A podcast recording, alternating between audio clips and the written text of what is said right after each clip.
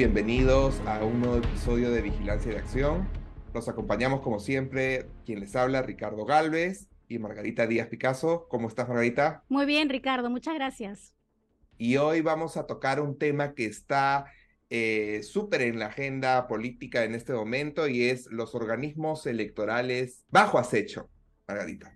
Y es un tema súper importante en este momento que está muy, muy metido en la agenda política del Congreso y es que hay algunos proyectos en la Comisión de Constitución que se están debatiendo y son, están próximos a ser aprobados y que aparentemente perjudicarían la autonomía de los organismos electorales. Margarita, ¿nos puedes contar un poco sobre estos proyectos y qué cosas lo que buscan? Estos proyectos lo que buscan es que tanto en el caso de la Junta Nacional de Justicia como en la OMPE, la RENIEC, que son básicamente los organismos del sistema electoral, sus máximas autoridades puedan ser sometidas al antejuicio político. Entonces, que el Congreso de la República pueda abrirles proceso por infracción a la Constitución y por cualquier supuesto delito que cometan en el ejercicio de sus funciones, incluido, por supuesto, el tema de las inhabilitaciones que también conocemos que a veces el Congreso regula, ¿no?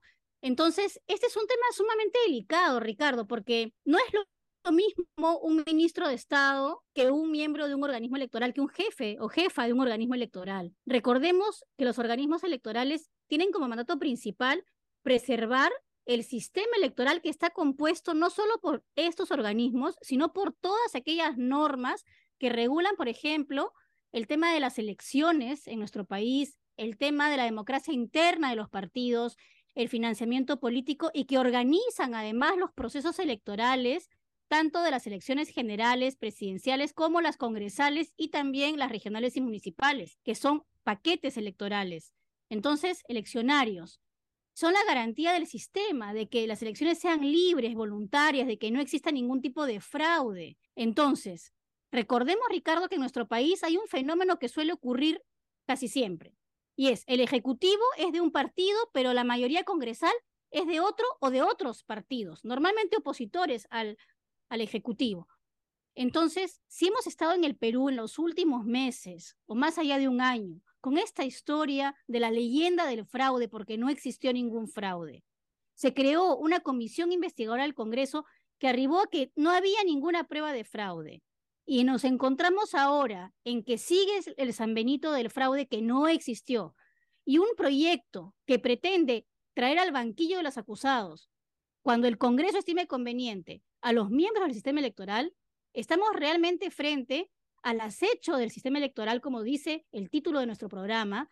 ¿Para qué? Para tomar los organismos electorales y tener el control del sistema electoral. Así cuando no les guste la elección a un grupo parlamentario o a grupos parlamentarios mayoritarios, tendrán en sus manos la cabeza de los jefes o jefas de estos organismos electorales. Eso es sumamente grave, Ricardo, porque significa el fin de la democracia. Y es, o sea, es como, como en un partido de fútbol, es como que si los jugadores eh, eh, pudieran elegir a su árbitro, eh, penalizar al árbitro, porque finalmente los organismos electorales son los que organizan las elecciones en las cuales son elegidos los congresistas que ahora van a pretender poner frente al banquillo y amenazar la permanencia de estos jefes de los organismos electorales con inhabilitaciones y, los van a tener, digamos, supeditados a su voluntad política. Y esto viene a ser un poquito como que,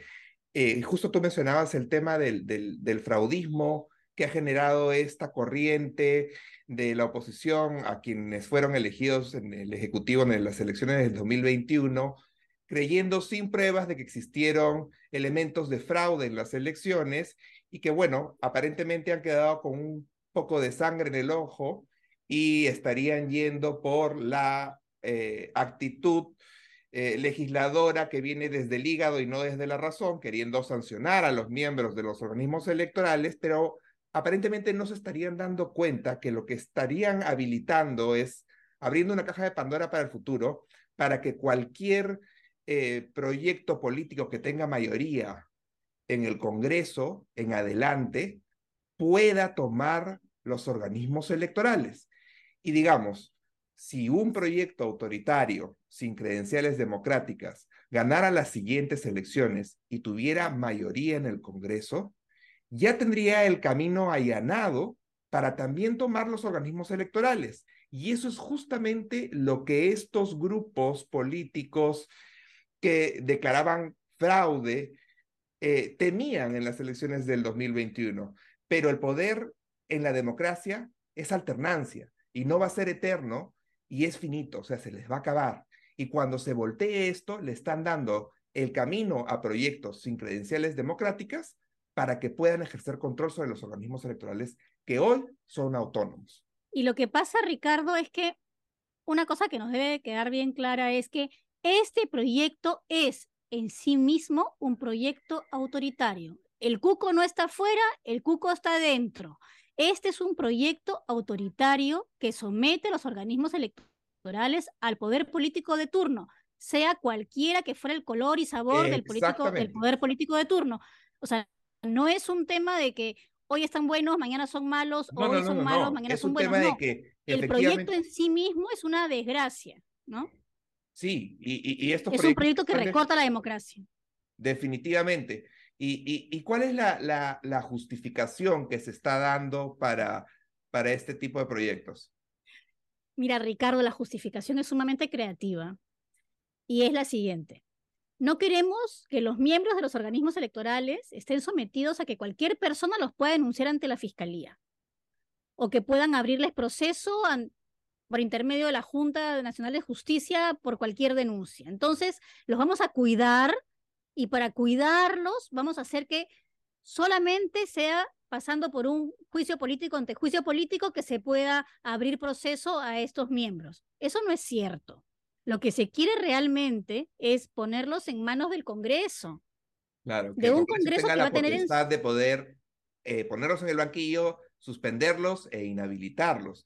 Y ¿me sabes a qué me suena esta, estas excusas, estas justificaciones? También a, esas leyes del fortalecimiento y de autonomía de las universidades, que al final viene a ser la contrarreforma. Entonces, como que se le pone, eh, se, se le empapela en, en, un un papel de regalo que es completamente distinto a lo que viene en el contenido, ¿no? Se te dicen, no, esto es para protegerlos, cuando finalmente lo que estás haciendo es eh, provocando que el Congreso sea el que decida sobre el destino de los jefes de los organismos electorales.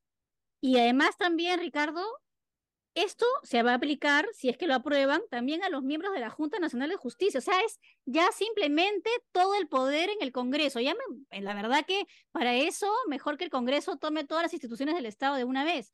Esto es sumamente preocupante porque también nos dice cuál es el talante democrático de nuestros congresistas de la República. Y eso es muy penoso porque deberían ser las y los congresistas quienes defiendan la independencia de poderes, el equilibrio de poderes, quienes defienden la independencia de los organismos electorales, que son constitucionalmente autónomos por la importancia que tienen para, la, para el sistema democrático, son gravitantes. Pretender cooptarlos, pretender someterlos, tenerlos asustados, citar a los, a los jefes para que den explicaciones sobre decisiones de los propios organismos, no corresponde de la forma como se está llevando a cabo es muy preocupante porque podría sí llevar en el futuro, si estas cosas siguen pasando, se aprueban y se toma el control por el grupo que sea, el control de los organismos del Estado de esta manera, sí vamos a estar frente ya a una dictadura lamentable en nuestro país. ¿no? Nos ha costado mucho trabajo tener, digamos, trazabilidad democrática, ¿no?